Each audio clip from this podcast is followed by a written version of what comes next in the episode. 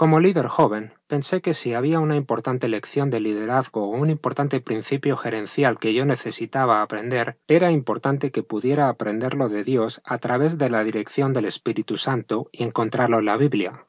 ¿Por qué? Yo sabía que Dios era el mejor director que había vivido.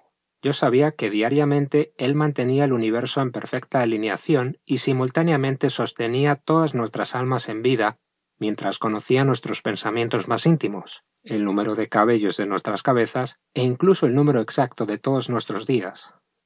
Esta revelación fue un punto de partida importante para mí, porque yo, como nuevo líder o supervisor, sentía mucha presión para aprender esta nueva teoría de la gestión o esta nueva filosofía de la administración.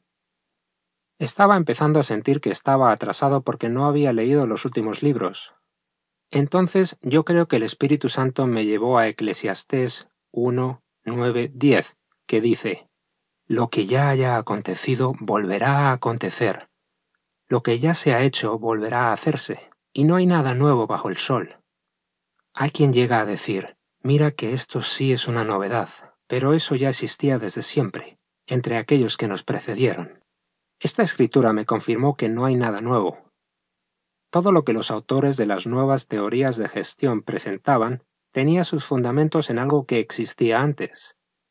Estas nuevas teorías de gestión eran simplemente principios bíblicos previamente reacondicionados con nuevos términos.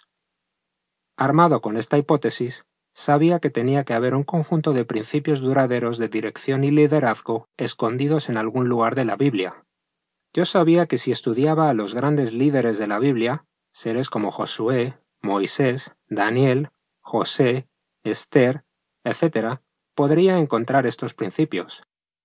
Intuitivamente, también sabía que Jesús tenía un estilo de liderazgo del cual yo podía aprender.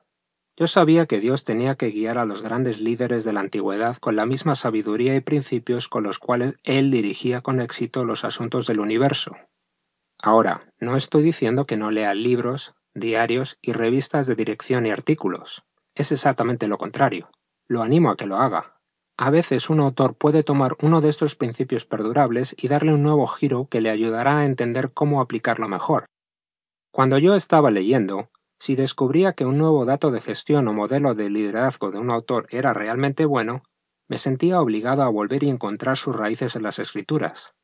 Una vez más, mi premisa fundamental era que si era bueno o sano, tenía que estar en las escrituras, tenía que haber existido antes porque no hay nada nuevo bajo el sol. Al esforzarme en encontrar los orígenes bíblicos de los principios de gestión o liderazgo, adquiría una mejor comprensión de estos principios. Además, mientras estaba leyendo las Escrituras, el Espíritu Santo me estaba enseñando. Juan 14, 26. Pero el Consolador, que es el Espíritu Santo, a quien el Padre enviará en mi nombre, Él os enseñará todas las cosas, y os recordará todo lo que os he dicho. Juan 16, 13. Pero cuando venga el Espíritu Santo de verdad, os guiará a toda verdad, porque no hablará de sí mismo, sino que hablará todo lo que oyere, y os enseñará cosas por venir.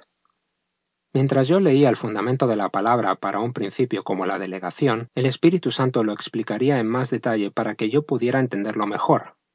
Además, el Espíritu Santo me ayudaría a entender cómo un autor moderno lo estaba aplicando en su nuevo modelo y lo más importante, me guiaría sobre cómo debería aplicar ese principio en mi actual posición de liderazgo. Fue increíble para mí. Yo estaba empezando a comprender los principios de gestión y liderazgo sobre los que la gente había leído montañas de libros para poder captar. Debería tener sentido que si yo tengo la sabiduría de Dios al leer las escrituras y recibo la guía del Espíritu Santo, debería tener resultados sorprendentes en el lugar de trabajo. Y así fue.